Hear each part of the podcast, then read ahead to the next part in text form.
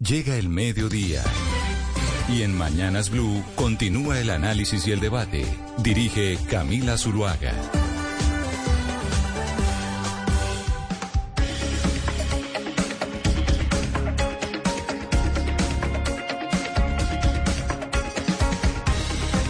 Son las 12, 17 minutos del mediodía y continuamos con ustedes en Mañanas Blue. Vamos a dedicar unos minutos a hablar de uno de los temas que ha copado la agenda noticiosa durante la última semana. Son los decretos del Ministerio de Agricultura. Uno de ellos eh, que ha sido bastante controversial porque consiste en la, el fortalecimiento de las asociaciones campesinas para que apoyen la reforma agraria que el gobierno eh, quiere llevar o está empezando a llevar a cabo. Para esto vamos a hablar con tres líderes campesinos.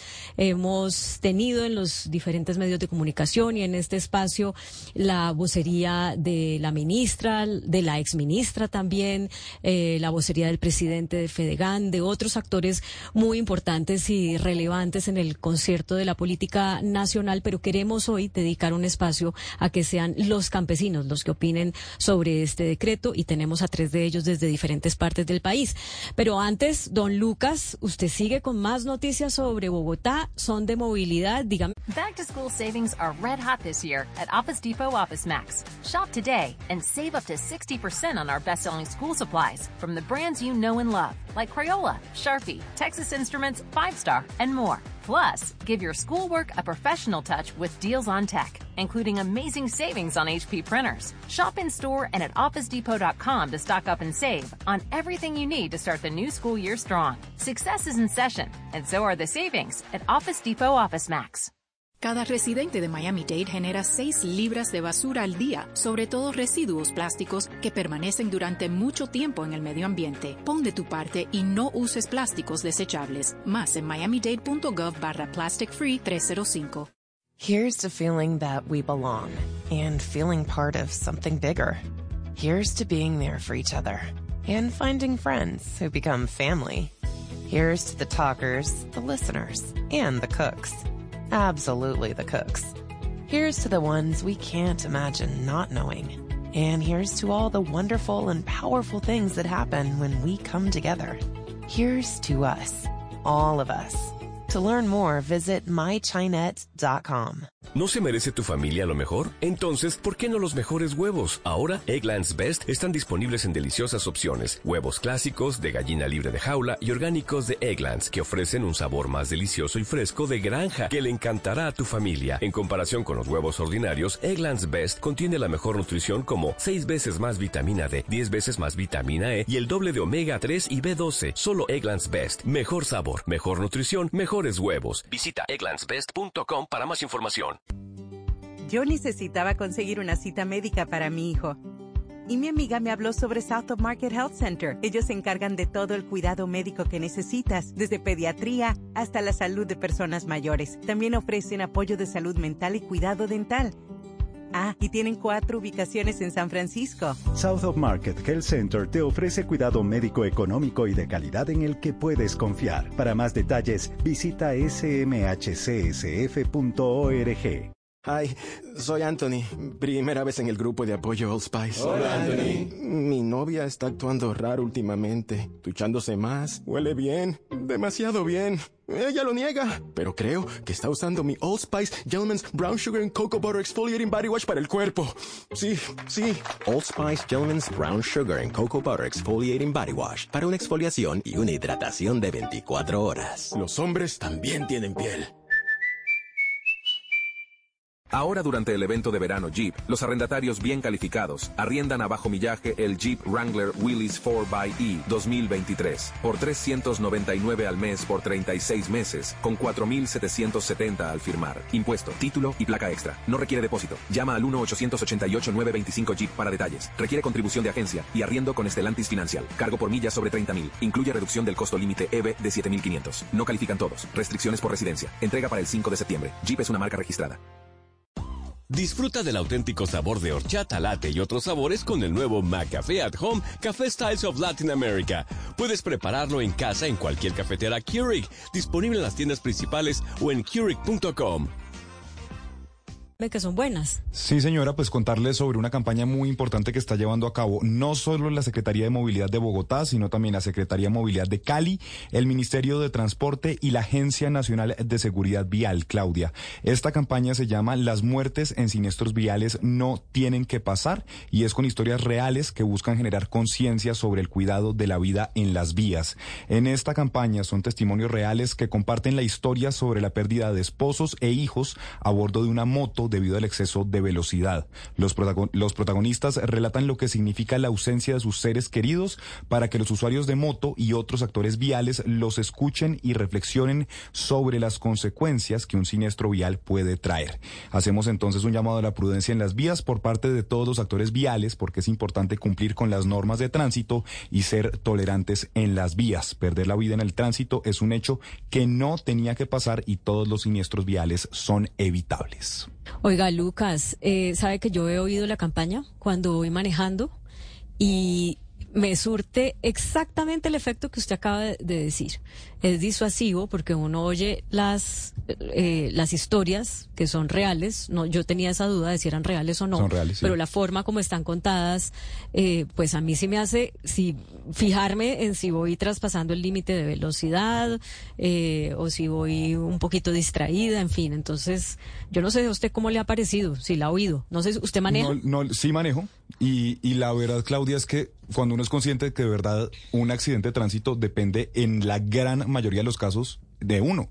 Y realmente son evitables todas estas muertes si bajamos la velocidad, si cumplimos las normas de tránsito y sobre todo, por ejemplo, y está enfocada como lo ven las motos, porque son la gran mayoría de accidentes estos actores viales. Entonces, pues creo que sí es disuasivo, no la he oído, debo confesarle, pero pues son historias reales y que de verdad son evitables todas estas muertes en el tránsito es que eh, quien va manejando un carro tiene un arma en la mano, porque eh, nos sirve para movilizarnos, pero también podemos terminar quitándole la vida a una persona o a nosotros mismos.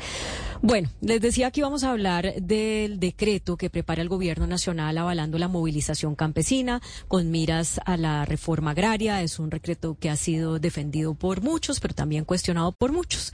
Y vamos a hablar con líderes de organizaciones campesinas. Entonces voy a saludar uno por uno a cada uno de ellos para que nos dé en primera instancia su posición sobre ese decreto y sobre la polémica que ha suscitado. Don Antonio Marín, presidente de la NUC, la Asociación Nacional de Usuarios Campesinos de Colombia, bienvenido a Mañanas Blue. Muy buenos días, mi nombre es Nilson Antonio Riz Marín, presidente de la Asociación Nacional de Usuarios Campesinos de Colombia. Y bueno, frente al decreto que normaliza y que de alguna manera eh, define la movilización social como un derecho, pues para nosotros como organizaciones campesinas y en este caso para la ENUC, que siempre hemos estado en movilización social, pues consideramos que es algo que mínimamente permite que el gobierno eh, entienda que es una obligación del Estado garantizarla pero que además está, está consagrado en el artículo 33 de la Constitución Nacional. Por eso entonces consideramos que mínimamente era algo que podía hacer el gobierno nacional y que este gobierno pues lo está entendiendo de esa manera, que es un derecho y por lo tanto entonces eh, la, la, la está avalando bajo un decreto. Muchas gracias, don, don Nilson Antonio. Ahora saludo a José David Ortega. Él es vocero de la Asociación Campesina del Sur de Córdoba, la ASC SUCOR. Señor Ortega, bienvenido a Mañanas Blue. ¿Cuál es su postura sobre el decreto y la de la organización que usted representa? Hola, buenos días a todos y todas los oyentes. Eh, bueno, yo creo que eh, la persona, el compañero de la NUC que me acaba de anteceder, tiene muy claro el panorama. Yo creo que Primero, eh, el decreto que avala la movilización social de las organizaciones campesinas no debería estar generando polémica en Colombia, primero porque la movilización es un, eh, es un derecho constitucional que tienen las organizaciones de movilizarse. Y segundo, porque creo que es necesario que la sociedad civil, las organizaciones campesinas empiecen a movilizarse en pro de sacar adelante la reforma agraria que por décadas le han negado a Colombia y que hoy el gobierno nacional pone sobre la discusión y tiene la posibilidad a la sociedad civil, específicamente las organizaciones campesinas, de participar en ella. Entonces, para nosotros no tendría por qué generarse eh, una polémica porque el gobierno dé garantías a que la gente participe en escenarios de toma de decisión y que puedan garantizarse eh, las posturas de la sociedad civil, organizaciones sociales, eh, organizaciones campesinas en la construcción de la reforma agraria. Muchas gracias. Y ahora saludo al señor Alexander Trujillo Valdés, quien es vocero de la Asociación Nacional Campesina de Unidad y Reconstrucción, la ANUC UR. Señor Trujillo Valdés, bienvenido a Mañanas Blue. ¿Cuál es su posición sobre el decreto? Eh, bueno, muy buenos días. Eh, eh, mi nombre es Alexander Trujillo, asesor político de la ANUCUR. bueno, bien lo, lo acaban de mencionar los compañeros de las organizaciones campesinas. creo que coincidimos en lo mismo. creo que no es algo para la organización no es algo novedoso, es algo que es un derecho constitucional. ¿sí? Si miramos el artículo 2 de la Constitución deja muy claro que es el derecho a la participación de la construcción de la política pública. ¿sí? En, ese, en ese sentido, eh, como organización, si miramos los procesos históricos, las organizaciones campesinas siempre hemos estado del lado de la construcción del país, en términos de derechos. En ese sentido, pues vemos que lo que hace el gobierno es resaltar un derecho que ya existe y hacerlo efectivo, que es lo que, digamos, durante muchos años se ha negado la posibilidad de la participación del campesinado en la construcción de reforma agraria. En ese sentido, si ustedes miran, digamos, los últimos años, cómo terminaron ese tipo de participación del campesinado cuando el campesino propone, ¿sí? Porque eso es el campesino. El campesino es, un sujeto político que siempre está a la determinación de proponer para construir las mejores opciones para el país y para la población rural. En ese sentido, lo único que nosotros recibimos durante muchos años fue la represión recibimos solamente represión cuando nosotros solamente buscamos los espacios de participación. Y creo que el decreto lo que hace es resaltar un derecho que ya existe dentro de la Constitución. ¿sí? Entonces, en esa medida... Muchas gracias. Vamos a... Vamos a hacer una varias rondas de preguntas con mis compañeros que tienen muchas preguntas para ustedes tres.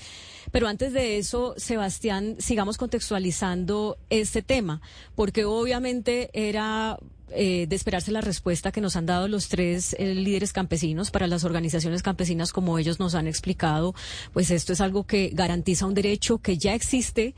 Eh, para ellos desde hace tiempo, pero que no se, ha no se ha cumplido. No obstante, otras personas tienen una mirada diferente.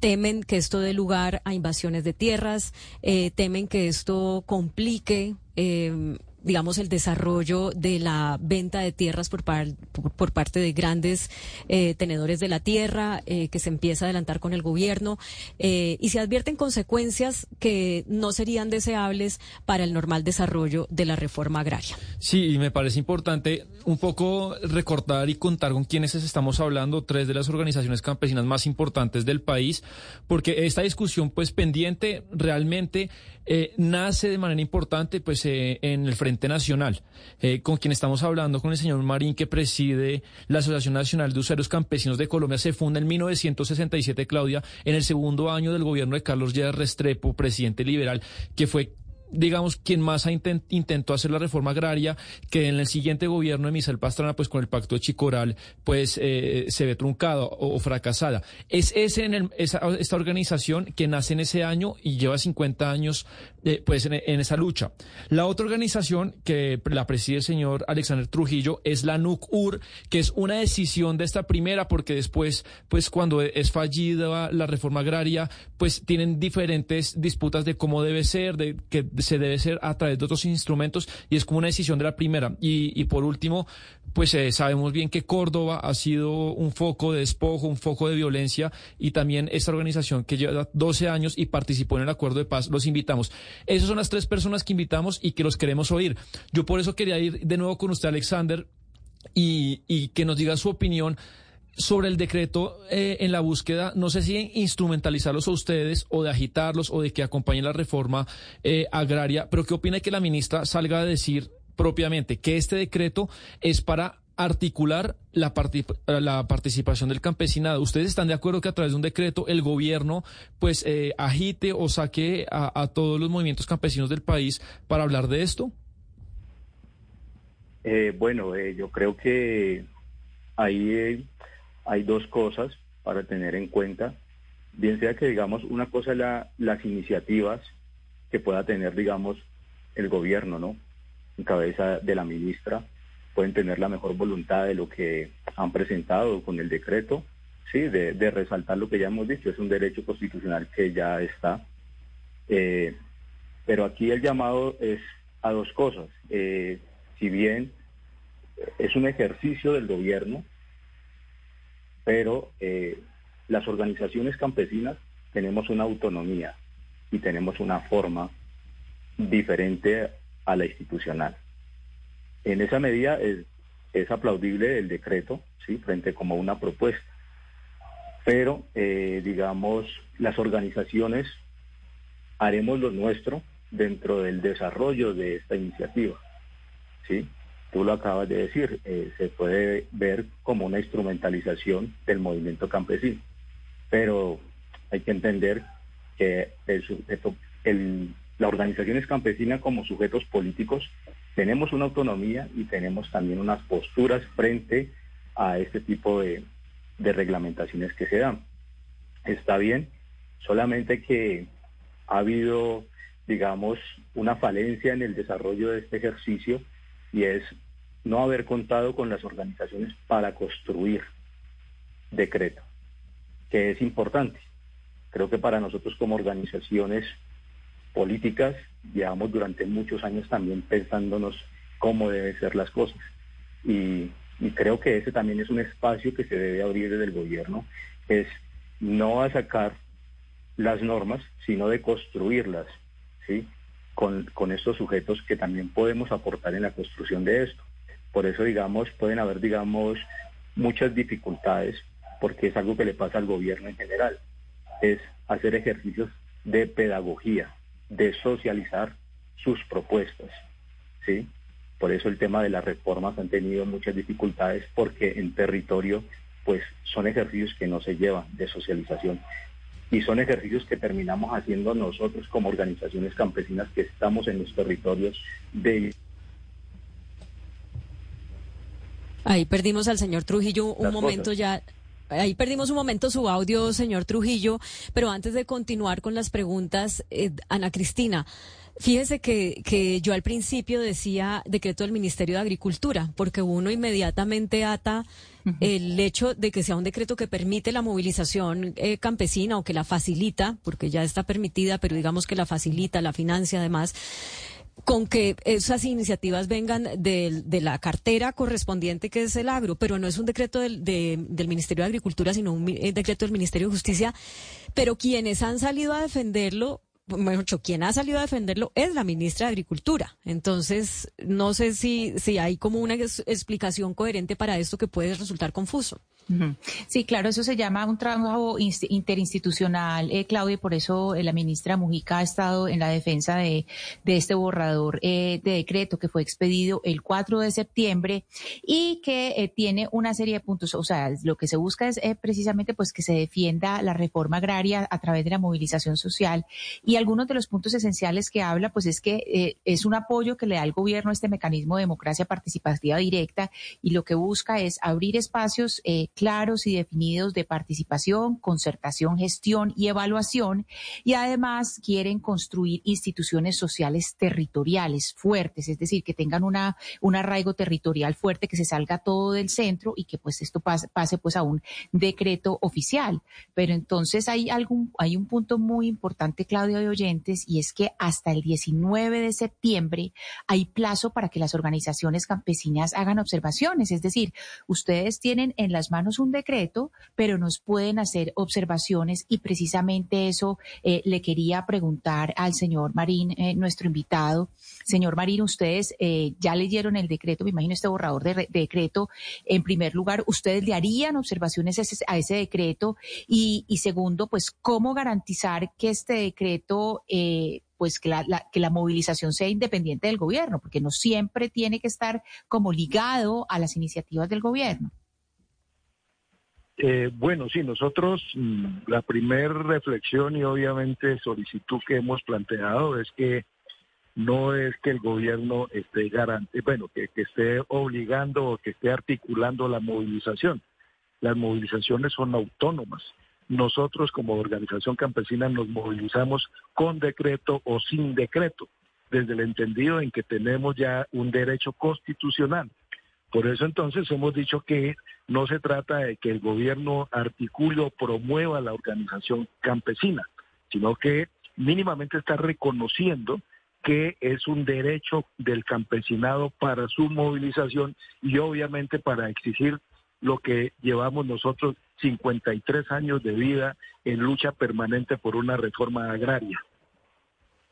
Sí, eh, esta otra pregunta es para el señor Ortega, que también nos acompaña porque eh, ustedes tres eh, son conscientes de que el decreto ha generado una controversia que, que empieza por el temor de que esto pueda de alguna manera empoderar a las organizaciones campesinas para que el reclamo, eh, los reclamos de derechos y de tenencia de tierras no se esperen hacerlos por las vías eh, judiciales, por las vías legales, sino que de alguna manera este llamado a la movilización pues los empodere para hacer incluso invasiones.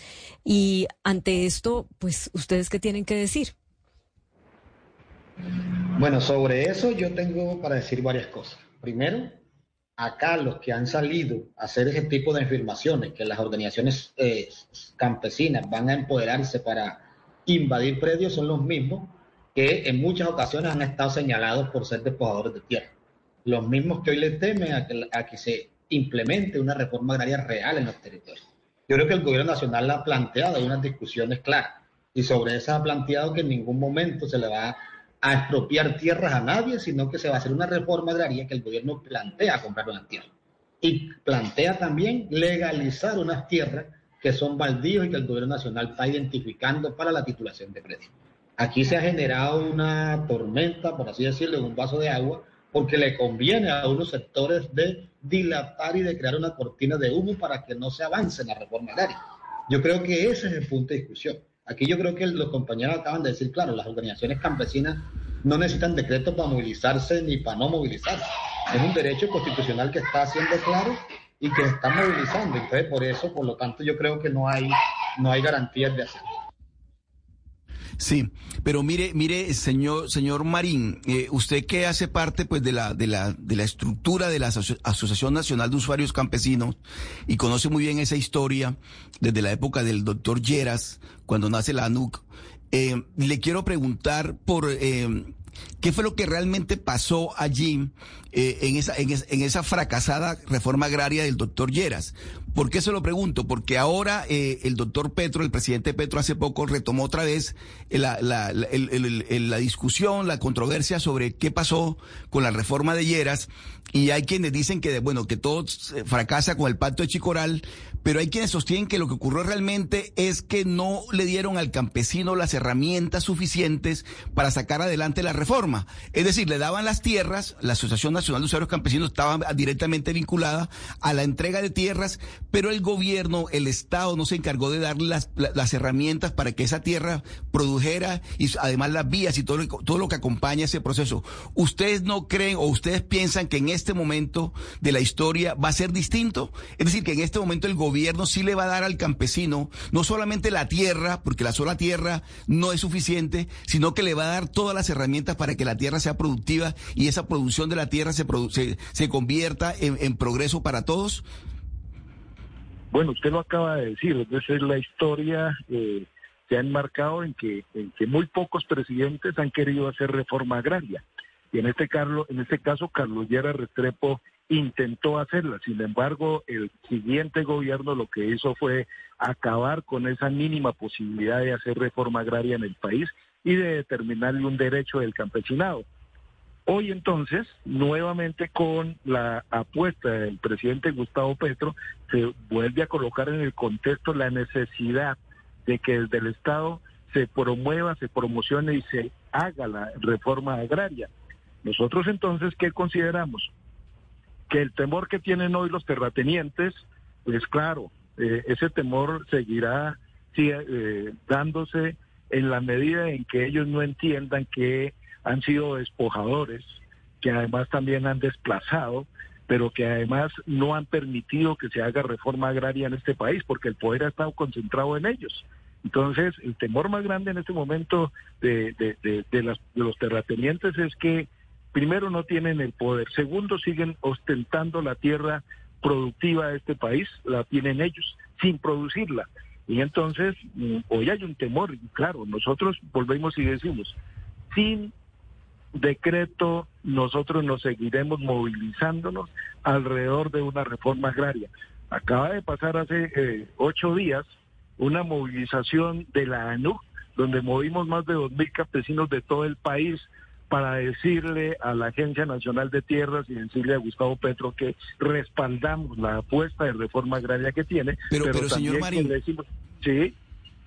Sí. pero señor Mari, perdón le interrumpo, perdón le interrumpo porque es que yo creo que ese temor que, que, que, muestran lo que usted llama los terratenientes del país y los ganaderos también, no es, no es tan infundado cuando comienzan a verse hechos concretos. En el Cesar se tomaron una, una invadieron una, una finca y hoy precisamente en el sur de Bolívar, en San Fernando, se invadieron otra finca. Es decir, las posibilidades de que las vías de hecho terminen por imponerse en muchos casos también es latente. ¿Ustedes qué mensaje le eh, envían entonces a quienes están expresando públicamente, como es el caso de los, ganaderos, sus temores o, sus reservas, porque estos procesos de movilización campesina terminen en invasión de, tierras, que, que sería mucho más complicado, por supuesto? Es, es que la movilización ha existido y nosotros llevamos 53 años movilizándonos alrededor de la exigencia de reforma agraria. Y claro, pues hoy nosotros, ¿cuál es el llamado que le hacemos a los grandes terratenientes de ese país. Y hay un acuerdo, hay un acuerdo con el gobierno nacional y por ahí empezó el presidente Gustavo Petro haciendo un acuerdo con los grandes terratenientes, con los que poseen la tierra, para que mínimamente en este gobierno se puedan comprar 3 millones de hectáreas. Yo lo que invito es a que sigamos concertando, a que sigamos construyendo un modelo de reforma agraria que le garantice al campesinado que no posee la tierra, poderla tener y poderla poner a producir. No, importante lo que usted dice, eh, también es cierto, pero ese acuerdo eh, pues pasó el año pasado y han pasado unos meses y el acuerdo va mal. Dicho por los mismos protagonistas que en estos micrófonos ha estado el doctor Laforí, han estado eh, pues, la exministra y eso va mal. ¿Por qué? Pues porque no ha sido tan eficiente como el gobierno quisiera y también porque está siendo pues muy debatido el instrumento de este decreto. Y eso es lo que le quiero preguntar a los tres y quiero arrancar con, con el señor Alexander. Eh, si ustedes están de acuerdo con uno de los instrumentos del decreto que es, no lo han explicado acá, es usar la figura de extinción de dominio que se usa hoy en día, por ejemplo, para quitarle los activos a los narcotraficantes, pero en este caso lo que se haría es no a través, no un fiscal ni un juez, sino sería eh, vía administrativa, el Ministerio de Agricultura dice, bueno, estas tierras, como ahorita decía el señor Marín, son ociosas, son productivas, pero nadie produce y vamos a aplicar extinción de dominio y se las quitamos. ¿Ustedes están de acuerdo eh, con, con ese instrumento? Y quisiera arrancar por el señor Alexander. Bueno, eso yo creo que más de que si estamos de acuerdo o no, pues eso es, eso es una decisión de, del gobierno, ¿no? De qué forma o qué uso le va a dar a estos bienes. Para nosotros, eh, digamos, eh, no podemos entrar en, esa situación porque la cuestión de nosotros es mucho más amplia. Nosotros como organizaciones eh, necesitamos que se nos resuelva dos cosas puntuales. Una, los 10 millones de hectáreas que se nos quitaron a la fuerza, porque fueron quitadas a la fuerza. Compañeros asesinados, exiliados, ¿sí? desplazados, y esos 10 millones de hectáreas que se nos fueron quitadas por la fuerza, no han respondido ni siquiera por el 5%. Ahora, hay otra etapa que es el tema por el acceso a la tierra. Ahí estamos teniendo propuestas con el gobierno diciéndole, mire, aquí están nuestras apuestas productivas para los predios que hemos presentado. No han sido predios que estemos diciendo que estamos en procesos de recuperación de tierras ni nada de eso. Son ofertas que se están haciendo de predios y se le está presentando al gobierno para que los compre, sobre los cuales tenemos unas propuestas productivas y de transformación y de comercialización. Pero ya de cómo de cara a lo que vaya a hacer el gobierno con sus bienes, pues tan solo ellos tendrán que darle respuesta a eso. Nosotros simplemente estamos es que se nos determine cómo se nos van a regresar los 10 millones de hectáreas que se nos quitaron a la fuerza y cómo van a permitir el acceso a la tierra a los compañeros y compañeras campesinas que están en espera de ellos. Bueno, son 10 millones de hectáreas, tres veces más de lo que se tiene contemplado. Y José David Ortega, vocero de la Asociación Campesina del Sur de Córdoba, ¿qué opina usted de la figura de extinción de dominio sin indemnización para recuperar tierras? También se ha generado eh, una serie de, de señalamientos y nuevamente retomo lo que decía al principio. Aquí en Colombia, eh, para cualquier punto que genere o que le apunte a reformar la estructura o el status quo que existe, eh, eh, de una se forman cortinas de uno. Primero, este tema de extinción de dominio por vía administrativa no lo ha planteado este gobierno, viene desde hace mucho tiempo y desde la ley 160 también planteaba lo mismo. Desde que se creó el encodero, la encora, no sé, de mucho tiempo atrás se planteaba esto. Y segundo, aquí acaban de decir ustedes, por aquí han pasado eh, varios opinadores o, de diferentes sectores. Estaba el, presidente Fedecán Laporí, estaba la ministra Cecilia, que también creemos que representa ese mismo sector. Y claro, ellos tienen una opinión muy diferente porque ellos plantean a la opinión pública, al país, a los medios de comunicación que están dispuestos a avanzar en un acuerdo. Pero la práctica cuando se le dice en qué va el acuerdo y que ustedes acaban de decir aquí que dicen que va mal, claro, va mal porque es que ellos no han ofrecido, no han ofertado tierra. En el departamento de Córdoba, la Fedegan no ha ofertado nada de tierra para la compra. Entonces, ¿cómo el gobierno saca adelante una apuesta que tiene y que además ganó en las urnas? Porque, entre otras, el presidente Petro planteaba en su discurso y en su programa de gobierno que suscribió que tendrían una que utilizarían las herramientas que le da el Estado para hacer sacar adelante la reforma agraria. Y eso planteaba, entre otras, que las tierras fértiles que no están, que no están produciendo les pondría un impuesto alto o, les ofrecería que la vendieran. Eso es lo que plantea el decreto. El decreto lo que plantea es que las tierras fértiles que están en manos eh, de, terratenientes y que no están produciendo, el gobierno muy amablemente les ofrece la compra. Pero si no le ofrece la compra y esa tierra no está eh, cumpliendo con su función social, que entre otras aquí escuchábamos esto a Cecilia López por ahí en los medios de comunicación después que salía el Ministerio de Cultura, decir que la función social de la tierra tiene que haberse, a darse eh, un debate en el Congreso de la República para saber qué es la función social de la tierra. Claro. O sea, volvemos a, hasta discutir qué es la función social de la tierra. La función social de la tierra es ponerla a producir, claramente, y, discusión. Y, es que Entonces, aquí están generando, generando un panorama para decir que hay que irse al Congreso porque sabe que las mayorías del Congreso no van a aprobar ningún tipo de función porque el plan de desarrollo lo estaban torpedeando entre otras Y yo sí creo que aquí hay que poner reglas claras a ver cómo se avanza con la consecución de esos 3 millones de hectáreas que el gobierno nacional le ha planteado, porque si no, no es posible porque los sectores acaparadores de tierra que hoy las tienen no la van a aprobar. Y, es que, señor, no, es, interesante lo que, lo que usted nos cuenta y, Antonio Marín, pues que está oyendo a su compañero Ortega, dice, acá en Córdoba hay muy buenas tierras, pero no se ofertan, los dueños no lo ofertan. ¿Cuál sería entonces el instrumento para, para tenerlas? ¿El de la extinción de dominio o cuál sería el instrumento que ustedes proponen para eso? Bueno, nosotros consideramos, nosotros consideramos que el gobierno tiene los instrumentos, tiene las herramientas, pero también el gobierno estaba arrancando por hacer una concertación y, y nosotros lo que invitamos, incitamos a los dueños de la tierra de este país es a que generemos un proceso de confianza, que generemos un proceso de negociación articulado con las organizaciones campesinas y el gobierno para que se puedan ofertar predios que a los campesinos muy seguramente han ofertado, muy seguramente han ofertado, pero no las que hoy el campesinado necesita. Eh, señor, eh, eh, es que yo les quisiera hacer a los tres reiterarles una pregunta que hice hace un rato y es el hecho de que este decreto dice que hasta el 19 de septiembre se pueden hacer observaciones al mismo. Quisiera empezar por el señor Marín, pero también se lo quisiera preguntar al señor Ortega y al señor Trujillo. ¿Ustedes tienen observaciones a este decreto? Empecemos con el señor Marín. Sí, claro, nosotros estamos de acuerdo con el decreto, pero también hemos dicho que no la, la, solicitud nuestra es que no es el Estado que promueve la, la movilización social. La, movilización social la promovemos los campesinos autónomamente y la, y la promovemos al, al, al derecho de que hoy ya somos reconocidos como sujetos de como sujetos especial de protección, pero también porque hay una deuda histórica, deuda histórica con los campesinos. Sí, el señor, eh, quisiera preguntarle, hacerle la misma pregunta al señor Ortega. ¿Ustedes van a hacer observaciones a este decreto, señor Ortega? Bueno, nosotros primero decir que eh, todo decreto que vaya en pro de garantizar, de dar garantías a la movilización, estaremos de acuerdo.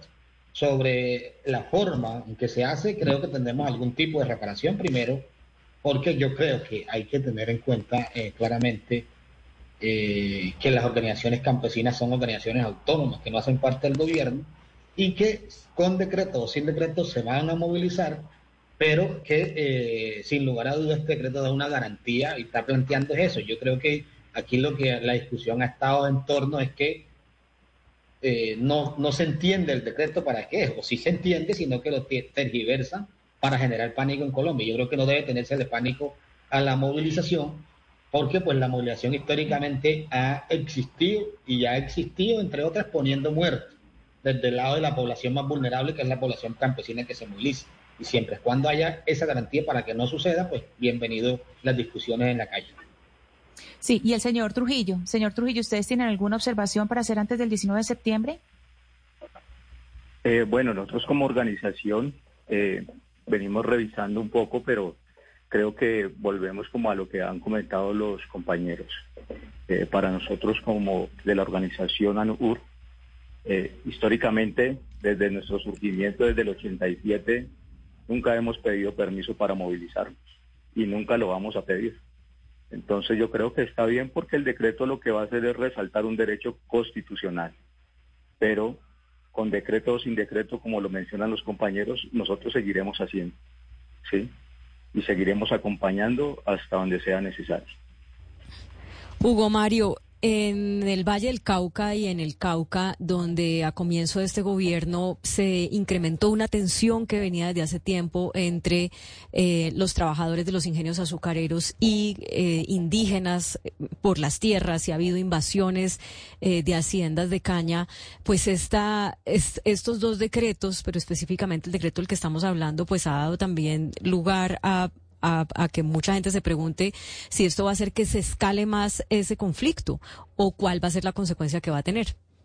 Claro, Claudia. Y es que lo que se ha vivido en el norte del departamento del Cauca, eh, pues tiene que ver, además de una ocupación de tierras, con hechos violentos. Incluso eh, hay víctimas de esas ocupaciones, hay trabajadores de la industria azucarera que han perdido la vida intentando evitar justamente las invasiones. Y por eso quiero preguntarle a, a Nilson Marín, señor Marín, el tema de las brigadas eh, solidarias ganaderas que anuncia FEDEGAN para defender las tierras, para evitar las ocupaciones o invasiones, ¿ustedes cómo lo reciben? Eso que ha anunciado Fedegan en el sentido de que vuelven esas brigadas solidarias ganaderas a, ser utilizadas para evitar justamente que muchos campesinos en Cesar, en Magdalena y en otras zonas de Colombia invadan predios. Bueno, nosotros lo recibimos como una amenaza. Nosotros sabemos que ese tema de las brigadas eh, por la defensa de la tierra de los terratenientes, pues son los que han causado el despojo, el, el, desalojo, eh, la muerte, el desplazamiento de los líderes y que incluso muchos líderes hoy hemos sido reclamantes de tierra, pues estamos amenazados y estamos con una protección del Estado.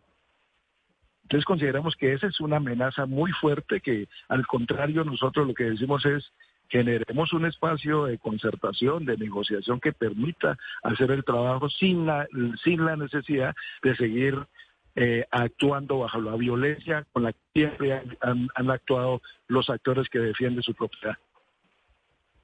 Oscar, uno oye a estos tres líderes campesinos a quienes por supuesto les agradecemos eh, que nos hayan compartido sus posiciones y ya tenemos un par de preguntas finales para ellos y contrasta con las declaraciones que oímos en los últimos días de, líderes agrarios, de, digamos, de la, de la, de la industria, y, y uno se pregunta, ¿qué solución puede tener esto? Y además incluimos las declaraciones del presidente Gustavo Petro y sus trinos, y pues se ve que la cosa está más compleja de lo que incluso estábamos pensando. Y, y partamos de una base que sin duda alguna el conflicto social, no el conflicto armado, el conflicto social en Colombia tiene que pasar necesariamente por resolver el asunto de la tierra en Colombia que lo resolvió toda América Latina, Colombia no lo ha podido resolver. Ese asunto hay que resolverlo. Pero me llama la atención, Claudia, una cifra que, que planteó en la charla el señor Trujillo sobre el tema de las tierras precisamente. Él habla de 10 millones de hectáreas que hay, que ellos quieren que, los campesinos en Colombia desean recuperar porque le fueron arrebatadas. Pero uno ve que el gobierno habla de una reforma agraria con 3 millones de hectáreas. Entonces, señor Trujillo, esas 7 millones de hectáreas, ¿dónde están? ¿Ustedes cómo las piensan recuperar? ¿Y de dónde salió la cifra? Perdone que le pregunte de esta forma, pero esas siete, esas 10 millones de hectáreas, ¿de dónde salieron? ¿Y, esa, y cómo piensan ustedes recuperar esas 7 millones que le faltarían a las 3 millones de hectáreas, que es la aspiración del gobierno del doctor Gustavo Petro? Eh, no, eh, ahí hay que hacer una claridad, porque una cosa es la tierra que está planteando el gobierno, que es por el tema de acceso a tierras. Eso es una cosa. Sí. Lo que nosotros estamos diciendo es los 10 millones de hectáreas que le fueron quitados al campesinado en el marco del conflicto armado. Esa cifra la tiene la unidad de restitución de tierras. Son los procesos que están en la unidad de restitución de tierras donde grandes empresas y terratenientes se adueñaron de las tierras de los campesinos que fueron sacados a la fuerza de sus territorios. Eso lo tiene que resolver la unidad de restitución de tierras. Ya están los procesos judiciales, se tiene que entregar. Pero ¿qué ha pasado durante lo largo de estos últimos gobiernos? Han negado la posibilidad de la entrega de estas tierras a las víctimas. Y eso es un compromiso que debe desarrollar este gobierno, de hacer la entrega de tierras a los campesinos que le fueron quitadas. Esto no es pero, pero perdóneme, señor Trujillo. Sí. Pero perdóneme, señor Trujillo, digamos que en el caso de tierras arrebatadas o tierras perdidas, también los ganaderos, por ejemplo, perdieron muchas tierras por cuenta de los secuestros, por cuenta del, del, mismo conflicto, digamos, solo que están en la otra orilla, no están en la orilla de, donde están ustedes en este momento. Entonces, ¿qué pasaría, por ejemplo, con esas tierras que también perdieron los ganaderos por cuenta del conflicto? ¿Esa no se incluye? Eh, mira, eso es un tema que yo no te podría decir si estamos en una orilla o en la otra. Eso es un proceso que tiene que generarlo la unidad de restitución de tierras, que son los que determinan si efectivamente esas tierras les pertenecieron a ellos o ellos usurparon esas tierras. Ese mismo proceso lo hemos tenido que hacer nosotros como campesinos. Nosotros hemos tenido que demostrar durante más de 10 años que esas tierras nos fueron quitadas. Después de un proceso de 10 años judicial y de investigación, apenas ahora nos dicen que esas tierras sí efectivamente eran de nosotros. Eso ya lo toma la unidad de restitución de tierras, la que deberá buscar el mecanismo, bien sea de restitución o indemnización sobre estos predios. Los mismos, si tú me mencionas que han habido eh, personas que también les ha pasado esto, pues tienen que hacer el ejercicio. ¿Sí? con la unidad de restitución de tierras, que es la entidad que determina si efectivamente esos predios les pertenecían a ellos y deberán, digamos, indemnizarles. Bueno, con este tema que estamos terminando es importante para claridad de nuestros oyentes em, precisar lo siguiente, y es que una cosa son los procesos judiciales que hay por grandes cantidades de restitución de tierras para poblaciones que fueran eh, desplazadas, para poblaciones que fueron obligadas a vender a precios eh, muy bajos y que incluso desde antes del acuerdo de paz con las FARC, pues se venían adelantando procesos que le han permitido a, muchas personas recuperar sus tierras y hacer unos procesos posteriores de los llamados terceros em, tenedores de, buena fe, que en algunos casos han conseguido que se les restituyan las tierras que habían sido eh, entregadas a otras personas. Pero eso es una cosa distinto, distinta a todo el otro tema que estamos hablando, que es la reforma agraria que quiere hacer este gobierno, que contempla la adquisición de un millón y medio eh, de hectáreas que va lento y que en los últimos días, por cuenta de estos dos proyectos de decreto, pues ha generado un montón de suspicacias y un montón de declaraciones eh, que nos vuelven a retroceder en la historia de cómo podemos salir en Colombia de este conflicto que nos lleva a ser un país en el que buena parte de la tierra está en manos de pocas manos y hay muchas manos reclamando tierra para poderla trabajar. Y si el gobierno les da los apoyos para que la puedan hacer fértil, porque si no, pues es un fracaso como ya se ha demostrado en otras iniciativas. Quiero agradecerles muchísimo al señor Nilson Antonio Marín, presidente de la NUC, al señor José David Ortega, vocero de la Asociación Campesina del Sur de Córdoba, al señor Alexander Trujillo Valdés, vocero de la Asociación Nacional Campesina de Unidad y Reconstrucción, por acompañarnos en Mañanas Blue. Que tengan una feliz tarde. Muchas gracias. Eh, muchas gracias igualmente. Ana, Ana Cristina, rápidamente, hay una noticia de la JEP. Sí, así es. Eh, eh, se salió pues eh, una noticia sobre la hija de la vicepresidenta de la JEP, la magistrada Belkis Florentina Izquierdo. Resulta que su hija, Claudia y Oyentes, su hija se llama Guaira Ati Álvarez Izquierdo, estuvo trabajando como auxiliar judicial grado 4 en la JEP. Estuvo desde el 10 de agosto vinculada al despacho del magistrado Juan José Cantillo. ¿Cuál es el problema? Ella ya salió, salió el día septiembre 8, el pasado septiembre 8 la precisamente porque hay un conflicto de interés y ella no podía trabajar ahí porque su mamá es, eh, es magistrada. Es, eh, pues, es un, es un problema aquí porque eso entra dentro de las inhabilidades. Le cuento, Claudia, que mañana hay órgano de gobierno en la JEP y de mañana en ocho hay plenaria y seguramente se va a discutir esto. Es eh, verdaderamente una pena y una vergüenza que la vicepresidenta pues no sepa y no, no haya dado cuenta de esto y tener a su hija. Eso es nepotismo, claramente, y hay conflicto de interés. Bueno, pues le haremos seguimiento a esta noticia. Es la una de la tarde en punto. Muchas gracias por acompañarnos en Mañanas Blue y continúen con nuestros compañeros de Meridiano Blue. Feliz tarde.